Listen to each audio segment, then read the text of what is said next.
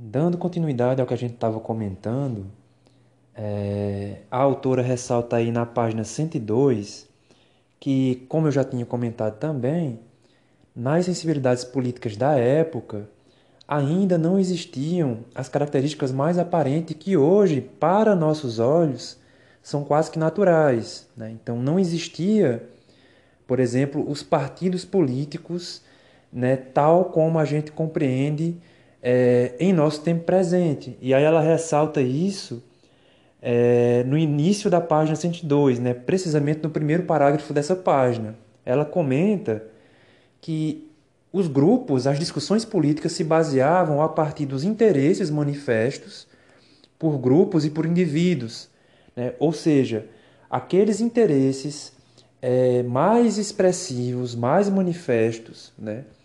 é, defendidos por indivíduos ou grupos terminavam dando a tônica né, da tendência política que terminava movimentando aí os debates. Assim como era com base, em muitos casos, nesses interesses que os rótulos a essas correntes, a esses grupos eram dados. Daí ela coloca, por exemplo, né, é, os historiadores têm por hábito rotular de conservadores, moderados, democratas e exaltados, embora se regessem às vezes pelos interesses das regiões de onde provinham e mais frequentemente por posições e interesses individuais ou do círculo social imediato a que pertenciam, na opinião de José Honório Rodrigues. Como eu, como eu digo, né, é, são sensibilidades políticas e os contornos dessas sensibilidades né, parece aos nossos olhos algo muito é, esquisito ou difícil de compreender até, justamente porque aquilo que hoje nós tomamos como natural, né, como convencional, nesse momento ainda estava sendo pensado, ainda, eles ainda estavam tateando né, nessa discussão política e na apresentação de características que hoje são normais ou são naturais quase para a gente. Entretanto, como ela comenta ainda nesse, nesse mesmo parágrafo, né, nesse primeiro parágrafo né, da página 102, um debate né, que tanto hoje quanto naquela época já era relevante, de, dizia respeito justamente ao fundamento da soberania, né, tanto do governo, né, do sistema político, quanto do governante. No caso, né, ela, ela indica essa questão aí em meados do primeiro parágrafo, né, considerando, né, dada a relevância dessa discussão, que era um dos debates, né, dos maiores debates, né, dos mais polêmicos debates na época. E a resposta dada a essa questão, ou seja, a questão de qual seria o fundamento da soberania, né, derivava, conforme a resposta, da concepção né, de sistema político, da concepção de poder que aquele que respondia terminava possuindo. Por exemplo, né, aí ao final do primeiro parágrafo da página 102, ela apresenta os dois termos que estavam em debate. De um lado, né, havia indivíduos e grupos que defendiam que a soberania né, do governo, do governante, estaria é, sustentada é, pela existência dos representantes, né, no caso deputados, né, senadores, enfim, e a existência dessa, dessa, dessa instância né, de poder, no caso legislativo, é, terminava funcionando como um limite aos poderes do executivo. Né? Como ela coloca, né, a, um grupo defendia que a soberania da, residia na nação, né, e a nação era representada por seus deputados, e negavam ao imperador não só o poder de veto absoluto, como também o direito de dissolver a futura Câmara, ou seja, a instituição né, do legislativo não poderia ser dissolvida de acordo com a vontade do imperador, né, com a vontade do governante. Ela teria a sua existência institucional completamente resguardada e legitimada. Do outro lado do debate, né, que eram aqueles indivíduos e grupos, né, que a autora define como elite coimbran, né? Para esses coimbrãos, como ela coloca ainda ao final desse primeiro parágrafo da página 102, a soberania deveria ser partilhada entre o imperador e a Assembleia, Entretanto, na concepção deles, o executivo deveria ser mais forte. Né? E o executivo, no caso, era representado pelo próprio imperador, a fim de afastar possíveis tendências democráticas vistas como desagregadoras. Ou seja, na concepção dessa perspectiva mais conservadora, né, típica e defendida né, por essa elite coimbrã, a soberania era partilhada com a Assembleia, mas a Assembleia não era um limite aos poderes do Executivo. O Executivo era mais forte do que o Legislativo.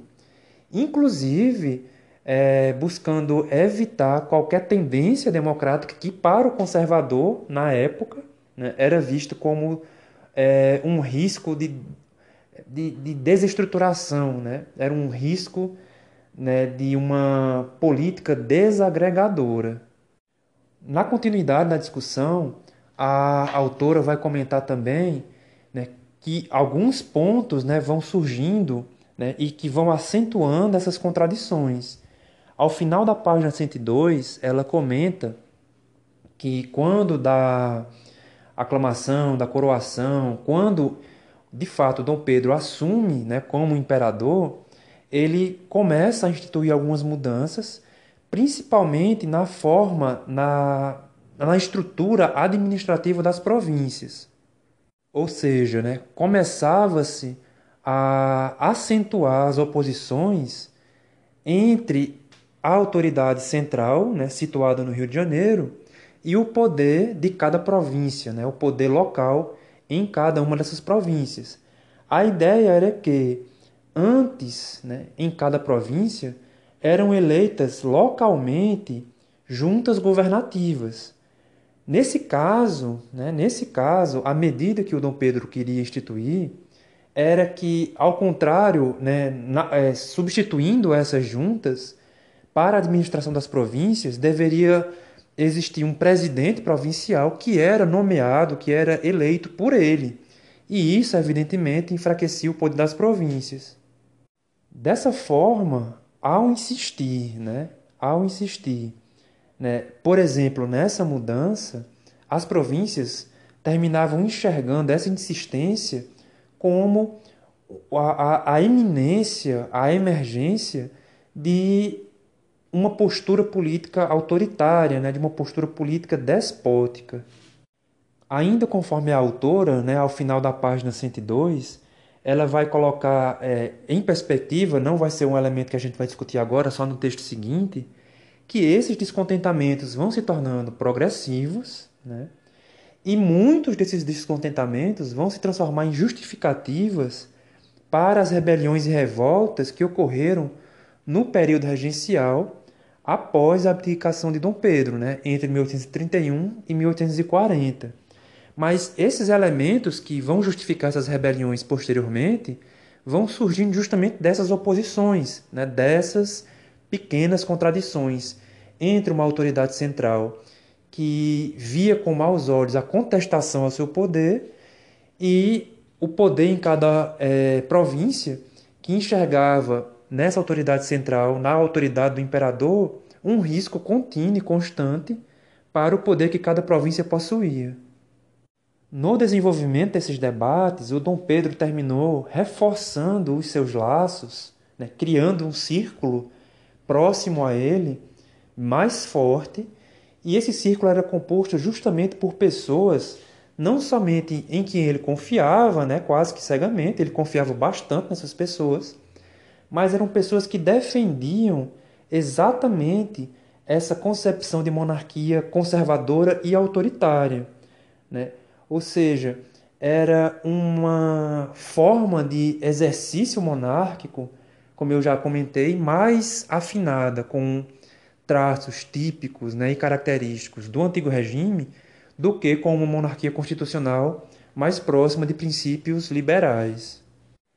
É, em meio a essas questões, né, e na medida em que ele reforçava esses laços com pessoas que defendiam um exercício monárquico mais autoritário, ele foi terminar se indispondo né, com o próprio José Bonifácio, que terminava, é, e que terminou, né, no caso, é, contribuindo de uma maneira muito forte para toda essa discussão. Né? Mas, por conta desses, desses debates, né, pelo desenvolvimento desses debates, o próprio imperador terminou se indispondo, inclusive, com ele.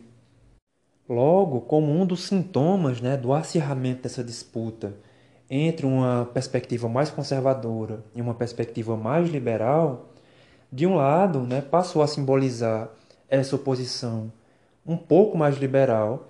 Né? O, o José Bonifácio terminou simbolizando essa oposição um pouco mais liberal através de um jornal, né, o Tamoio, né, que passou a fazer oposição não somente contra os democratas, enfim, a, a, o conteúdo né, desse contexto, desse conceito. Né, não cabe nem discutir agora, mas é, o fato era que ele simbolizava a oposição contra aqueles que se mostravam mais favoráveis, mais simpáticos a um poder autoritário.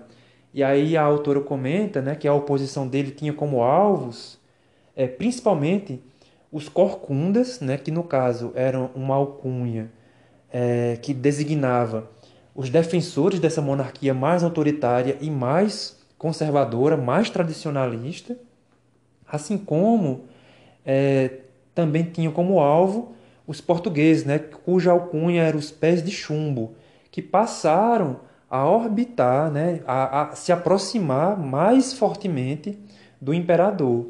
Do outro lado, o jornal, né, o periódico é, fundado por José Bonifácio e pelos seus irmãos, passou a ser criticado por outros órgãos, né, por outros jornais. No caso, o Correio do Rio de Janeiro, o Espelho e o Diário do Governo. Nesse caso, a crítica que era feita a José Bonifácio e ao grupo, né, que terminava se orientando pela perspectiva dele, é, acus, eles acusavam, eles eram acusados, né, melhor dizendo, de criarem intrigas é, entre os brasileiros e os portugueses, né? O José Bonifácio era acusado, né, de promover essa discórdia. Na decorrência desses debates, portanto, a oposição entre uma tendência política mais liberal né, e uma tendência política mais autoritária, mais conservadora, né, mais centralizadora, terminava opondo, né, direta ou indiretamente, os brasileiros e os portugueses. Né? Ela terminava se convertendo numa disputa, né, numa rivalidade entre brasileiros e portugueses. A autora ressalta, por exemplo, que esse contexto de oposição entre ideais é, liberais e tendências políticas conservadoras mais autoritárias também marcaram o contexto dos debates políticos em Portugal. Né? Como exemplo disso, a autora cita o fenômeno da Vila Francada, né? quando é, Dom Miguel I, que era um dos irmãos de Dom Pedro, né, também filho de Dom João, terminou pondo fim à experiência liberal que estava posta, né, que havia sido é, instituída, né, estabelecida em Portugal a partir de 1820, né, com o movimento vintista. É, esse regime liberal terminou não conseguindo agradar os setores e as elites mais tradicionais, mais conservadoras, né? E aí é, houve esse movimento de insurreição a partir da vila, a partir de Vila Franca, né, da, da, do município da cidade de Vila Franca, liderado pelo Dom Miguel. E esse rei, né, ele terminou se, se, se tornando rei de Portugal, é, adotando em Portugal é, um comportamento manifestamente absolutista. Ele reinou, se não me falha a memória, de 1826 até 1936 e isso terminava movimentando, né, dando a tônica desses debates, acirrando ainda mais a oposição entre liberais e conservadores. Esse contexto, né, é, vivido em Portugal, terminou, de certo modo, segundo a autora, estimulando né, Dom Pedro I a também a adotar ou é, reafirmar a sua autoridade como imperador de uma maneira mais autoritária.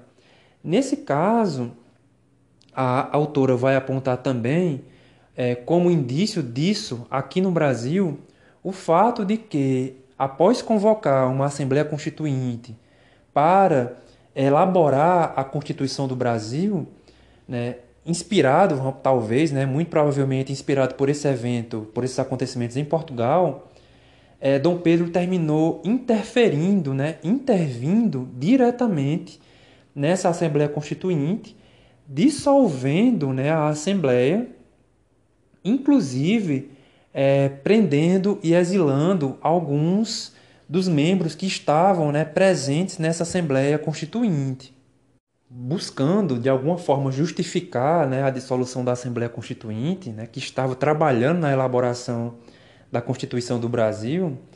É, Dom Pedro terminou afirmando que isso estaria fazendo com que o espírito de desunião é, crescesse né, em terras brasileiras.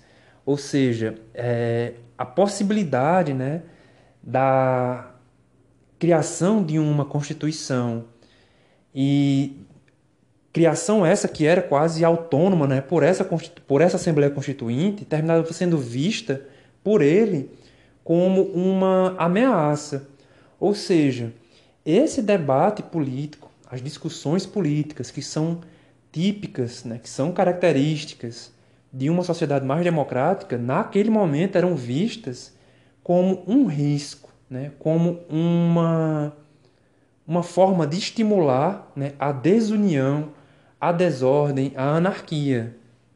Como reação direta à dissolução da Assembleia Constituinte, né? através dessa medida autoritária de Dom Pedro, uma das reações mais fortes novamente ocorreu é, em Pernambuco, quando né, eclodiu em 1824 a chamada Confederação do Equador, né, como vocês estão vendo aí na página 105.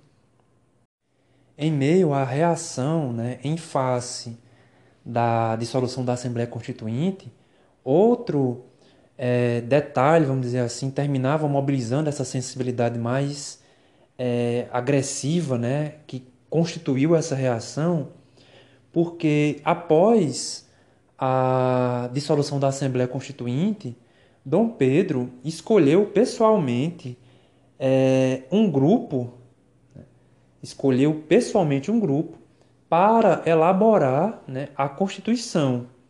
E ainda que a Carta Constitucional elaborada nesse, por esse segundo grupo é, não fosse tão diferente né, da Carta Constitucional que estava sendo pensada, que estava sendo elaborada, a diferença fundamental dela é que ela não é, era representativa da nação na medida em que não foi elaborada pelos representantes né, da, da nação, pela Assembleia Constituinte então convocada. Nessa nova Carta Constitucional, né, elaborada por esse Conselho de Estado, escolhido né, pessoalmente por Dom Pedro I, né, alguns aspectos terminavam saindo fortalecidos, justamente os aspectos que mais é, iam de acordo, né, iam de encontro com suas concepções né, políticas. Entre elas, aí vocês podem ver ao final da página 104, né, a ideia de uma monarquia hereditária e constitucional, é, que fortalecia, né, que reafirmava o caráter unitário do império, que legitimava, que justificava a existência de um poder executivo forte né, e centralizado, sendo é, atribuída à pessoa do imperador a soberania. Né? Nesse caso, é, ainda que ela não tenha sido resultante de uma Assembleia Constituinte, ainda que ela não tenha sido proposta pelos deputados que faziam parte da Constituinte, é, e mesmo que ela não tivesse, ela não diferisse muito né, do que é, estava sendo pensado, essa a existência né, da, da, dessa carta constitucional, assim criada, assim elaborada, era vista como mais um ultraje, né, como mais um sinal, um, como mais um sintoma de uma postura política autoritária. Né? É, era visto como um sintoma de autoritarismo presente na figura de Dom Pedro. E é nesse contexto, né, dentro dessa, né, se a gente for estabelecer a linearidade das coisas, né, a, a Assembleia Constituinte foi dissolvida, né, isso gerou a, a, uma primeira reação quando o Frei Caneca, né, em, Porto, em Pernambuco, né, melhor dizendo, em Pernambuco, é, começou a, a, publicar um periódico crítico a essa postura, né, denunciando o fechamento da Assembleia, enfim. É, depois veio apresentada, né, veio a ser publicada né, e né, veio a ser imposta. Essa nova Carta Constitucional elaborada por esse Conselho de Estado, escolhida né, por, por, pessoalmente por Dom Pedro, uma outra reação, né, como a gente coloca, né, como a gente colocou agora há pouco, né, terminou se manifestando na Confederação do Equador, né, em julho de 1824, como vocês podem ver aí na página 105, sendo que essa nova carta apresentada é, por Dom Pedro e elaborada pelo conselho que ele havia escolhido era de março, né? Então é, as tensões foram, como é que eu posso dizer, é, as tensões foram se apresentando e foram se acentuando em espaços, né, de, em períodos de tempo muito curto. Nesse caso, a Confederação do Equador já possuía um caráter né, bem mais definido, né, já era uma oposição frontal, né, direta ao que estava sendo né, visto né, a partir dessas medidas de Dom Pedro I. Em alguns casos, há quem interprete a Confederação do Equador como um desdobramento ou um renascimento, né, enfim, como um movimento inspirado em outro movimento de contestação ocorrido também novamente em Pernambuco, que foi a Revolução Pernambucana de 1817. Né? A Confederação do Equador terminou envolvendo algumas das províncias do norte, né? a Paraíba, Ceará, é, evidentemente o próprio Pernambuco, e eles já apresentavam um caráter né, abertamente republicano abertamente é, separatista, né? envolvendo, né, entre outras coisas, a figura da própria Bárbara de Alencar, que é conhecida aqui da região, né? é um dos símbolos aqui da política da região, né? Esse, sobretudo nesse contexto. Em face desse, da eclosão desse movimento em Pernambuco, né? em face né, da eclosão da Confederação do Equador, é, e levando em consideração também os ideais republicanos né, e os ideais separatistas que eles expressavam abertamente, a reação né, por parte das tropas do governo foi intensa, né, foi uma repressão violenta. Como a Lúcia Bastos comenta em fins do primeiro parágrafo da página 105, diz a autora: é, Não resistiu, porém, a Confederação do Equador à violenta repressão das tropas do governo. Após a derrota, em novembro de 1824, inúmeros participantes foram executados, inclu inclusive o próprio Frei Caneca. Em que pese né, toda essa discussão, né, em que pese o caráter arbitrário e autoritário né, dessas medidas e da repressão que se seguiu né, a, ao abafamento né, da, da Confederação do Equador, a Lúcia Bastos vai comentar que, apesar disso, houve, mesmo com essa segunda carta constitucional, a demarcação de alguns avanços. A divisão dos poderes, mesmo que isso ainda fosse colocado em discussão, né, vez por outra, a divisão dos poderes ficou estabelecida, né? É, houve a garantia, né, como ela fala aí no segundo parágrafo da página 105, houve a garantia de direitos individuais para o cidadão. Evidentemente, né, por conta da sensibilidade da época, né, existem coisas, né, enfim.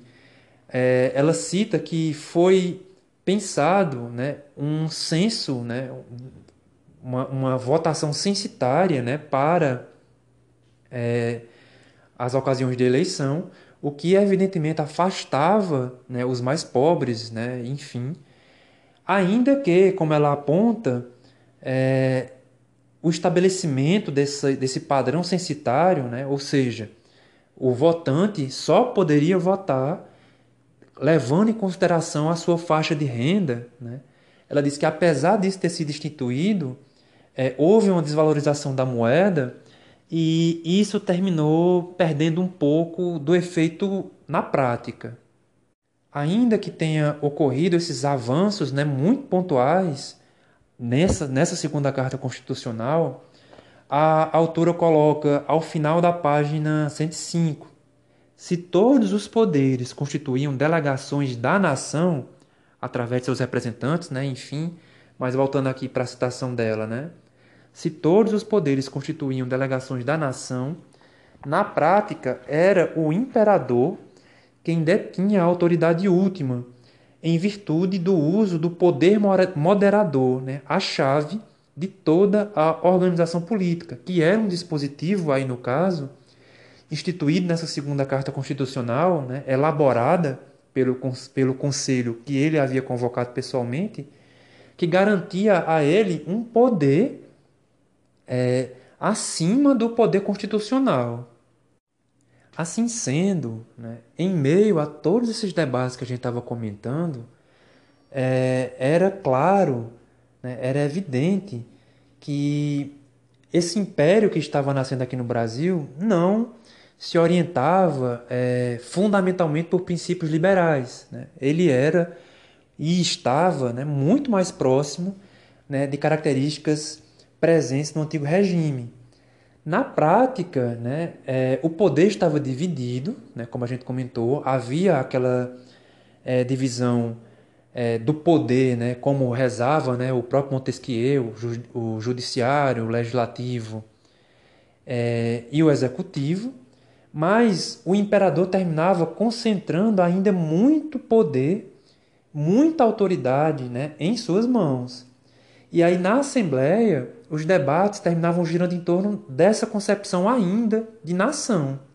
Ou seja, era a nação é, o sustentáculo da soberania né, do regime político, ou a soberania né, do regime político, do governo e do governante, possuía outra fonte. Né? E aí na página 106, como vocês podem ver, a, a autora coloca, de um lado, né, nessas duas concepções, né, ela coloca de um lado havia aquela baseada na política tradicional de uma autoridade herdada por via dinástica. Né? De outro, a visão liberal que estabelecia a igualdade entre nação e povo, derivava sua autoridade da vontade nacional. Elemento de tensão entre o imperador e a Assembleia, tal conflito atravessou os anos seguintes até a abdicação dele em 1831. É mais ou menos como aquele ponto que a gente já discutiu, creio eu, em sala, quando do primeiro ou do segundo texto. Né? A, o monarquista né, é alguém que defende um governo, é, uma forma de governo da qual é, a pessoa que governa, né, o governante, tem essa prerrogativa por nascimento. Né? Ou seja, o monarquista ele vai apoiar um tipo de governo onde o governante governa por um direito de nascimento, enquanto que ou no parlamentarismo mais tradicional ou principalmente no, no presidencialismo, né, né, que tem que é regido por outras é, por outros princípios, né, por outra lógica, qualquer pessoa pode é, assumir um cargo parlamentar, né? qualquer pessoa pode assumir o, a chefia do Estado como presidente, desde a pessoa mais incompetente, mais incapaz, até a pessoa né, mais competente e mais capaz. Né? Evidentemente, esse movimento vai depender né, de quem é, o povo, né, através né, das eleições, através né, dos pleitos né, eleitorais, vai eleger, ou seja, sendo a pessoa mais competente ou a mais incompetente, sendo mais capaz ou a mais incapaz, é o povo que concede esse poder ao governante.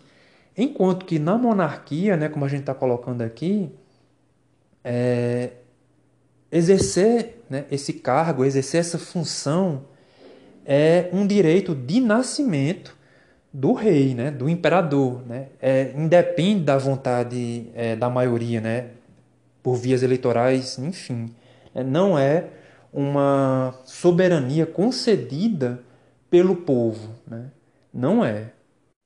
Por exemplo, aí na página 106, né, no segundo parágrafo, a, a autora comenta que em 6 de maio de 1826, ao abrir a primeira Assembleia Geral do Brasil, as atitudes e o discurso que proferiu, né, no caso Dom Pedro proferiu, não deixaram margem de dúvida quanto à suprema autoridade do poder de Pedro I. Ao contrário do que ocorrera na abertura da Constituinte, ele obteve a regalia de conservar a coroa na cabeça durante toda a cerimônia. Na fala do trono, escrita em grande parte por ele próprio, expunha os motivos da dissolução da Assembleia abre aspas, né? Dissolvi a Assembleia Constituinte, bem a meu pesar e por motivos que vos não são desconhecidos, né? fecha aspas.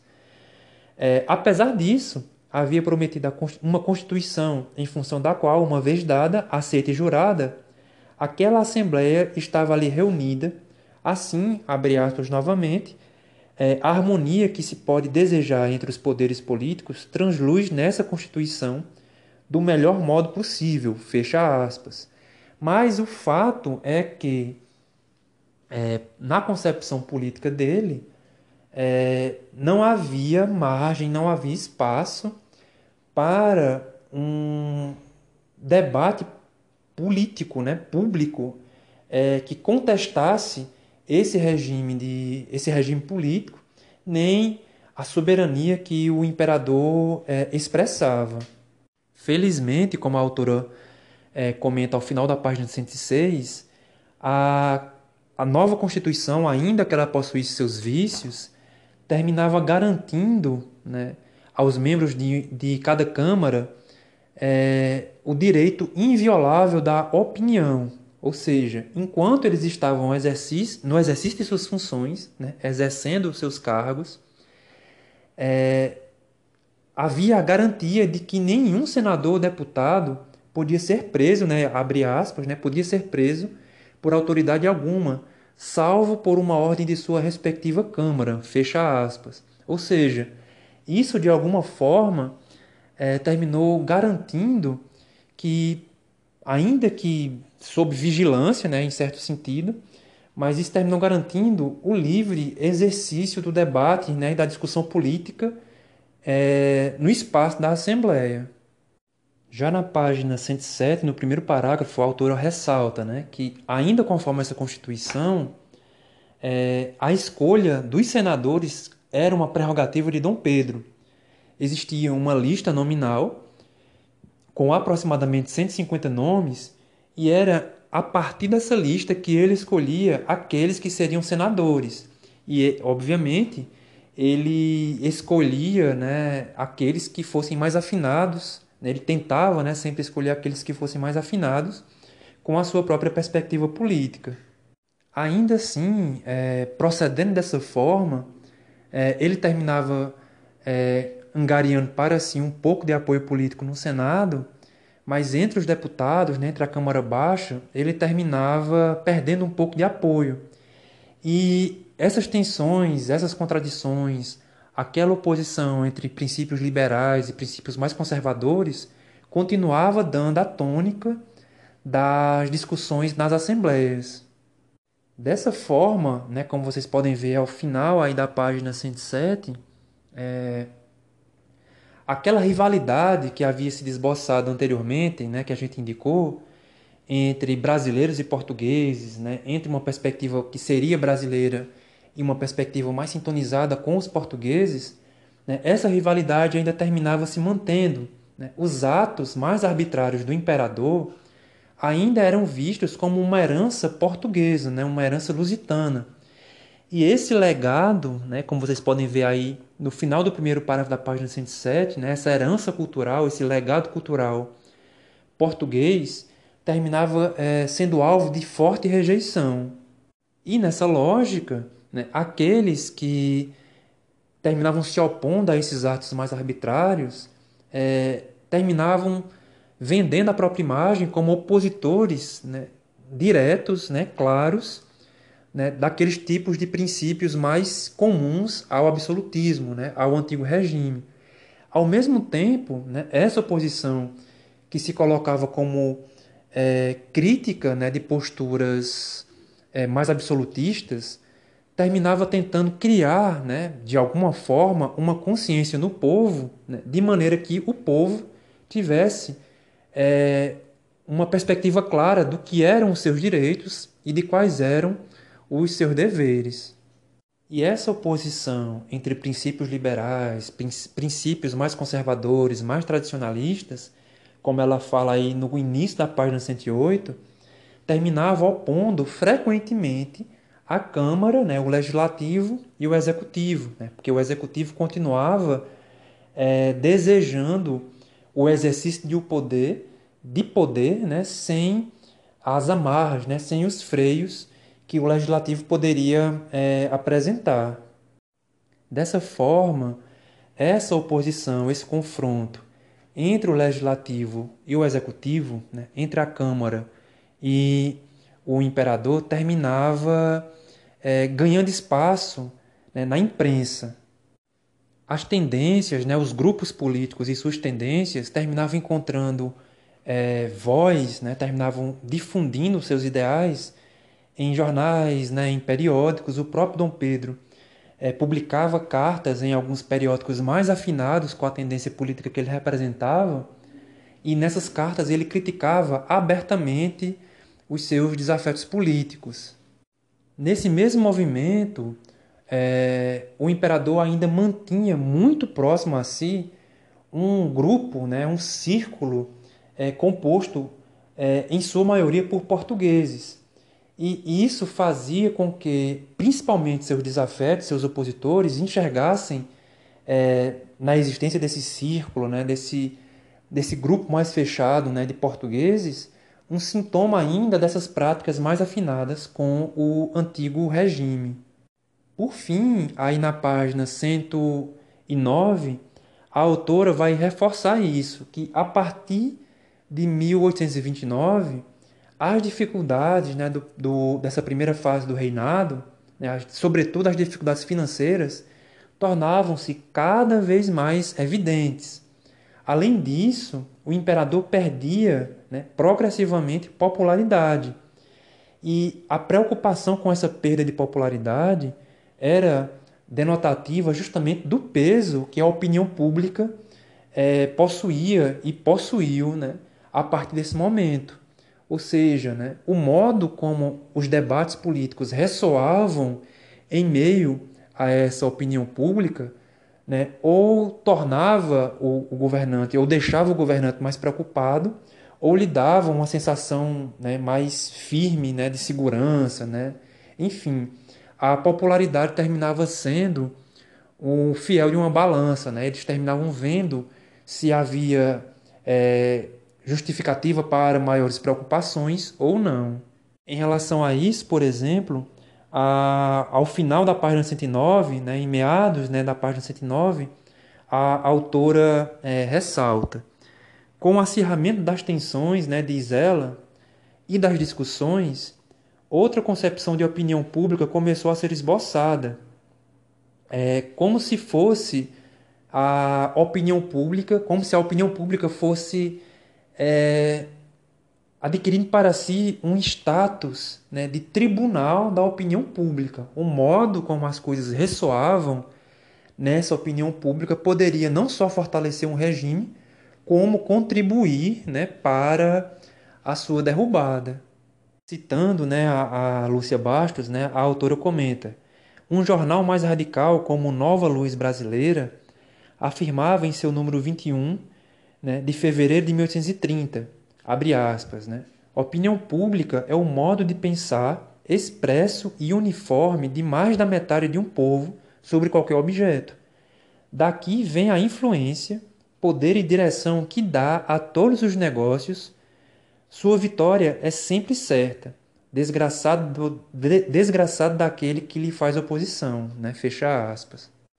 Paralelo, né, a essa a esse tribunal da opinião pública, existia o que a autora aponta aí no início da página 110, é sob a definição de uma imprensa áulica. Essa imprensa áulica, né, como a autora comenta, seria né, um conjunto de periódicos, de jornais, enfim, seria uma imprensa completamente é, partidária, né, no sentido de que ela não criticava o governante, mesmo quando a crítica fosse justa, né, mesmo quando ele merecesse ser criticado. Era um tipo de imprensa quase que oficial, né, que só reverberava aquilo que era positivo ao governo ou ao governante. Ou seja, né, é, nessa imprensa áulica, né, nessa imprensa é, totalmente subordinada ao governo ou ao governante, tudo aquilo que o governo ou que o governante fizesse ganhava né, imediata justificativa. Vocês podem ver uma anedota, como ela coloca aí num desses periódicos chamado O Analista. Né?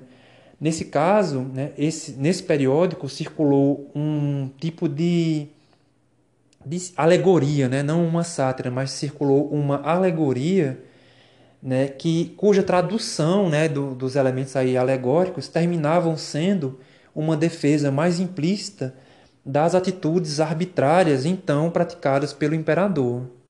Como a autora comenta aí no parágrafo da página 110, né? a alegoria era clara. O dono da casa era o imperador, o baile ou a função as reuniões da Assembleia dos Deputados, os parasitas foliões, os liberais, os amigos sérios e graves, os deputados que apoiavam o governo, os espectadores, os assistentes das galerias para quem os liberais falavam.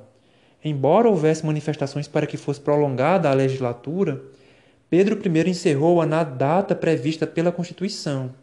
A batalha decisiva ficou para a nova Câmara, que assumiria em 1830. Né? Quando vocês estiverem dando uma olhada no texto, vocês vejam essa citação aí da página 110 que trata justamente dessa alegoria né, que defendia uma das medidas do governo né, e, por extensão, do governante. Entretanto, né, em meio a essa imprensa e aos debates públicos que elas terminavam promovendo, ainda que houvesse essa imprensa áulica, essa imprensa né, que justificava, né, que concordava com tudo aquilo que o governante ou que o governo fizesse, é, existia né, nesse, mesmo, nesse mesmo movimento, nesse mesmo domínio né, do, da discussão pública, né, é, existia a possibilidade dos ideais liberais é, circularem com mais facilidade. Mesmo né, dentro dessa, desse espectro liberal, aqueles ideais mais radicais. Ou seja, ainda que isso fosse utilizado pelo governo, pelo governante, para justificar né, as suas atitudes, mesmo quando elas mereciam ser criticadas, era nesse mesmo espaço público, era nessa mesma é, imprensa né, que promovia esses debates públicos que os ideais de oposição terminavam circulando também. Essa oposição né, entre liberais e conservadores, a crítica né, que muitos liberais faziam em relação a essas medidas mais autoritárias né, é, executadas por Dom Pedro I, terminaram estimulando uma série de tumultos. Entre eles, o que vocês podem ver aí na página 111, né, no segundo parágrafo da página 111, que ficou conhecido como a Noite das Garrafadas, né, que, conforme a autora comenta, né, foram tumultos ocorridos nas ruas do Rio de Janeiro entre portugueses e brasileiros. Nesse momento, né, conforme a autora é, ressalta nesse parágrafo, né, ela diz: em 5 de abril, a tensão aumentou com a, a brusca mudança do ministério que voltava a ser composto pelos auxiliares mais próximos e fiéis ao imperador, todos dotados de títulos de nobreza. Os boatos de um golpe de Estado ganharam força e a população, juntamente com o exército, exigiram a volta do ministério deposto. Como a gente pode ver aí no texto, é, associado ao que a gente estava comentando, já era muito perceptível que a popularidade de Dom Pedro era praticamente negativa. Né? Ou seja, era cada vez mais insustentável a manutenção dele no trono. Né? Nesse caso, a autora diz, sem contar com o apoio militar que tivera em novembro de 1823, Pedro I respondeu à crise com a abdicação ao trono brasileiro, recorrendo aos direitos que lhe conferiam a Constituição, fazia-o em favor de seu filho e encerrava sua carreira política no Brasil com fama de soberano intransigente, autoritário e absolutista. Ao retornar para Portugal, né, é, Dom Pedro I terminou é, entrando em confronto com as tropas de seu irmão que reinava né, em Portugal, né, com seu irmão, contra seu irmão absolutista, né, o Miguel, que a gente comentou. É, ao tirar ele do poder, ele terminou é, colocando né, sua filha Maria da Glória no trono e terminou adotando, né, se, aproxim, se aproximando da Constituição é, orientada por princípios liberais que havia sido estabelecida em Portugal em 1826.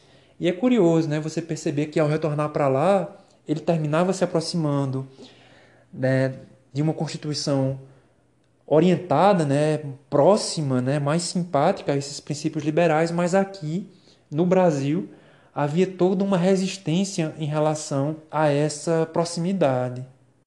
Por fim, né, só para terminar agora o comentário desse texto, a autora coloca, né, na América findara-se o primeiro reinado. Para muitos, em especial os exaltados, acabara a farsa da independência Ipiranga, o novo país constituído, mas longe de consolidado, ingressava no período tumultuado da regência, né, das regências, entre 1831 a 1840, ainda em busca de uma organização, da, organização própria do poder, embora continuasse a ser governado pela dinastia dos Bragança, tendo no trono um soberano nascido e educado no Brasil, né, o futuro Pedro II. Então, no próximo texto, a gente vai é, discutir um pouco essa, se não me falha a memória, no próximo texto que a gente vai conseguir é, discutir um pouco né, esse, esse, essa dinâmica aí do período regencial, das revoltas. E a gente encerra, por enquanto, né, a gente encerra aqui agora o comentário desse texto número 4.